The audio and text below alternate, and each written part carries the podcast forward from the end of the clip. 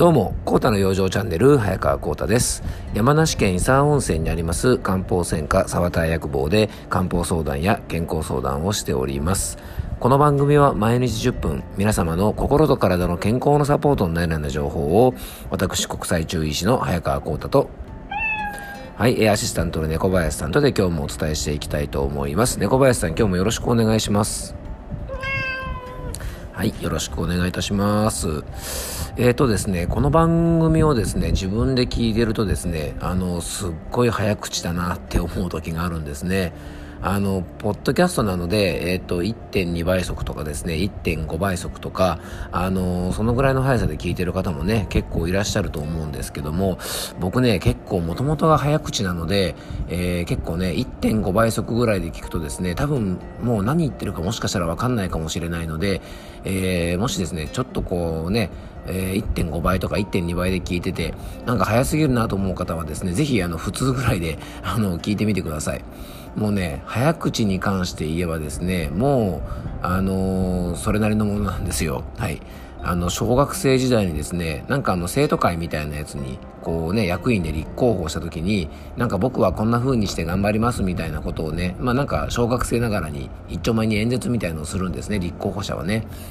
で、そのね、立候補の演説をするときにですね、ものすごい早口で喋ったっていうのがね、なんか記憶にあって、先生に言われたのかな友達に言われたのかなちょっと覚えてないですけどね。そんなこと言われたりとかですね。あとあのー、まあ僕はあの同業の方向けにですね、あのちょっとこうセミナーで講師とかあのさせてもらうこともね機会も結構あったりするんですが、えー、その話を聞いた時にですね、まあ、僕よりねもう偉いあの大先生がですねお前は本当早口だなーってね、あの何回か言われたことがあのあったりします。なんかこう伝えたい思いがね強いとですねどうしてもこうね早口でわーっとこう喋ったりするようになるんですね。なんでこの番組でもですねあの今はねちょっと僕今意識してゆっくり喋ってるんですが気をつけないとですねこうわーっと早口になったりしますので、えー、これからもねちょっと気をつけたいと思いますのでねぜひあの猫林さん僕早口だったらねちょっと猫林さんのそのスローなニャーンって鳴き声でぜひ止めてくださいね。はい、よろしくお願いします。はい。でですね、えっと、そう、最近ちょっとふと思ったのがですね、僕が好きな、まあ、好きな言葉というか、うんと、割と気に入ってる言葉の一つにですね、大丈夫が一番危ないっていう言葉があるんですね。これね、どういう意味かというとですね、うんとね、まあ、大丈夫、大丈夫って、結構言う人ってそういう人ほど結構危なかったりするんですよね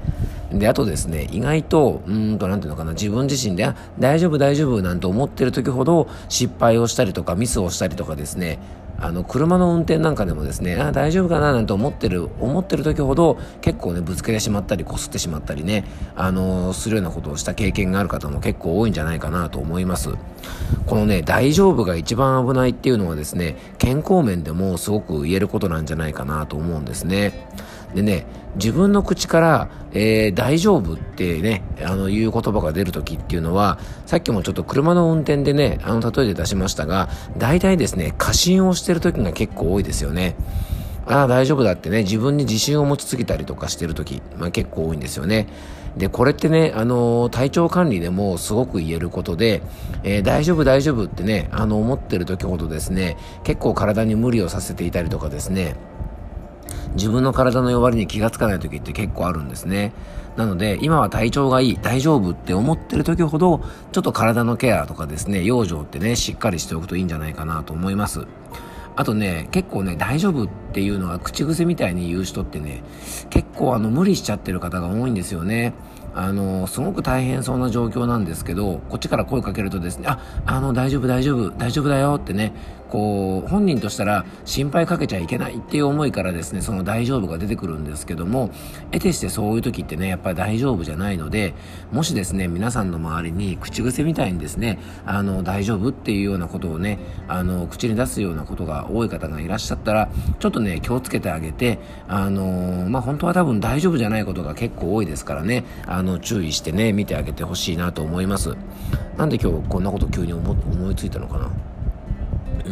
っていうぐらいですね。あ結構ねお客様でもねあの大丈夫ですってねあの口癖のように言う方いるんですね。あのまあ健康管理でねいろいろこうお薬とかあのサプリメントとかねあのお茶みたいなものとかうちに買いに来てくださるお客様で「あの体調どうですか?」とかね「寒いけどあのなんか困ったことないですか?」なんてお話しするとですね「大丈夫です大丈夫です」なんて言ってね明るくあの振る舞ってるんですけども結構ねいろいろ話を聞いていくと実はなんてこともありますからねあの皆さんももし自分の周りでそういう方がいらっしゃったらあのちょっと気をつけてあげていただきたいと思います。はい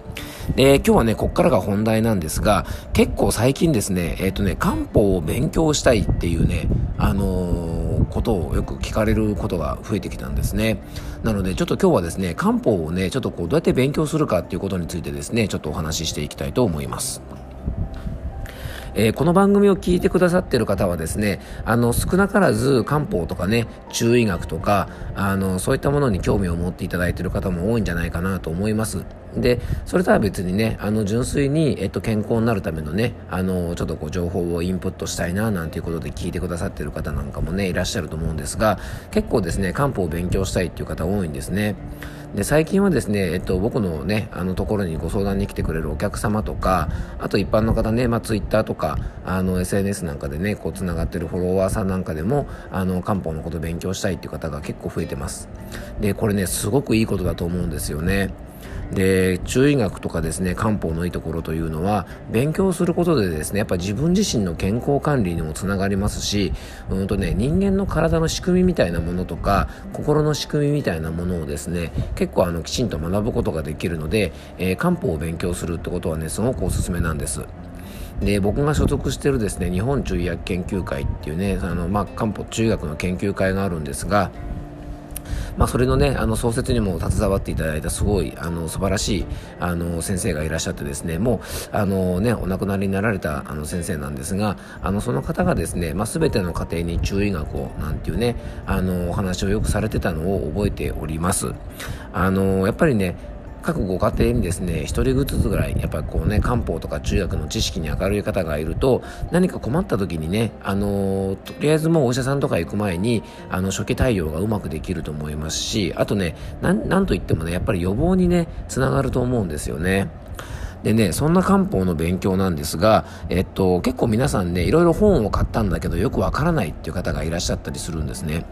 で、僕もですね、えっと、実は、あの、もともとですね、あの、僕はあの、登録販売者というですね、資格で、あの、薬を販売してるんですが、もともとあの、薬局をやってたわけではないですし、薬学部に行ってですね、薬屋さんになろうと思ってたわけじゃないんですね。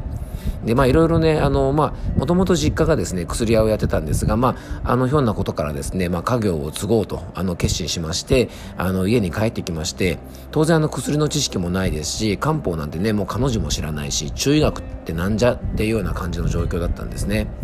まあ、でもですね、いろいろ考えをね、あの、自分の中で作っていく中で、えー、漢方でやっていこう、ちょっと中薬を勉強して、えー、この専門店にしていきたいなっていう思いが強くなりまして、あの、それからですね、漢方を勉強し始めました。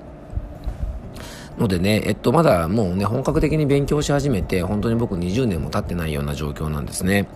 で、えっと、僕もね、最初はね、結構いろんな本を買ったりしました。えー、なんかね、どういう本がいいですかって聞いてね、漢方の勉強、本を見ながらやったりしたんですが、なかなか頭に入らなくてですね、えっと、僕がやっぱり一番効果があったのが、やっぱ直接講義を聞くということですね。あの当時はですね、まあ、当然ね新型コロナもないですからあの東京都内にですね月に1回ぐらいですね毎月通ってですね、えっと、4時間か5時間ぐらいですかねあの日曜日の午後丸々使って中医学の講義をですね聞いてあのそれでかなりね基礎をつけることができました。であとは毎月1回から2回ですね、えっと、中医学の研修会に、まあ、長野に行ったりとか東京行ったりとかしてねあの勉強したりしてあの学んだのでやっぱ一番のおすすめはあの直接やっぱり講講義を聞いたりとかあの勉強会とかに参加するのが一番頭に入ります。で今はですね、まあ、オンラインで、まあ、僕もねオンラインセミナーやってますがあのオンラインで、えー、とやってるものも多いのでやっぱりね、えっと、一つ言えることはあの直接やっぱりね話を聞くと集中力も違いますしせっかく時間を使ってですねそういうものに参加してるので学ぼうっていうね意識がやっぱすごく高まりますからやっぱりね、えっと、もし勉強したいって方がいらっしゃったら、まあ、あの僕のセミナーに限らずですね、えっと、そういうね直接勉強ができるようなセミナーとかですね研修会なんかにあの参加する機会があったらね、ぜひ参加してみるといいんじゃないかなと思います。あとはですね僕の場合やっぱりあのね短期でちょっとこうわっと頭に入っていったっていう理由はですねやっぱり必要に迫られてたという部分もあると思いますしやっぱりあの学んでいて楽しかった部分もあると思いますから何かね、えっと、学ぶ以上何かねこう例えば資格を取ろうっていうね部分があったりとかあと目標とか目的とかがあるとですねやっぱ意欲が湧いてくると思いますのでそういったものをね少し、あのー、やってみるといいと思います。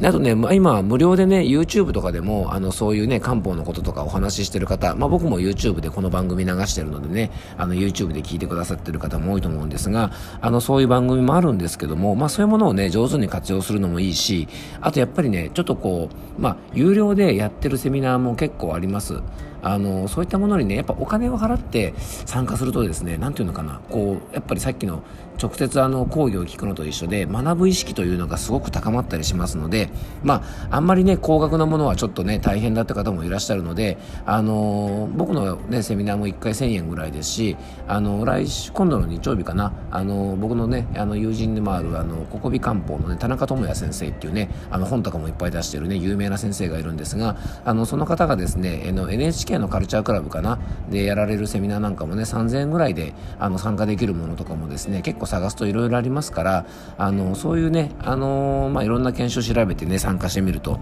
いいんじゃないかなと思いますし一人でね本だけ読んで勉強するぐらいだったらもし一緒に漢方を勉強したいなんていうね友達とかがいたら Zoom とかでですねつなげてねあの定期的になんか同じテキストを使ってあのなんとかなみんなで輪読してね読み合いながらあの勉強していったりするのもあのすごくいいいんじゃないかなというふうに思います。えー、今日はですね、ちょっと漢方を勉強したいという方がいらっしゃるので、まあ、勉強の仕方というかですね、まあ、これはまあ漢方に限らず、あの、どんなことをまあ勉強するにも言えることだと思うんですが、まあ、僕がやった方法とかですね、あの、その辺を踏まえてちょっとお話をさせてもらいました。えー、最後にね、ご案内ですが、さっきもちょろっと出たようにですね、えっと、僕がですね、主催の漢方のね、あの、オンラインセミナーの方を1月27日の、えっと、水曜日にですね、あと8時から、えっと、開催いたします。ズームを使ったオンラインの開催ですので、遠方の方も参加していただけますのでね、あの、もし興味のある方は番組詳細の方に、えー、申し込み専用ホームページのリンク貼っておきますので、えー、ぜひご覧になっていただけたらと思います。えー、今日はですね、えっと、漢方の勉強の仕方とかですね、あと、あの、前半の方は大丈夫が一番危ないなんてことをね、ちょっとお話しさせていただきました。えー、ちょっとでもですね、皆さんの健康の役に立てば幸いです。えー、最後ね、かなりまた早口になっちゃいましてね、気をつけたいと思います。はい、えー、今日も聞いていただきありがとうございました。どうぞ素敵な一日をお過ごしください。漢方専科沢田屋薬房の早川幸太でした。では、また明日。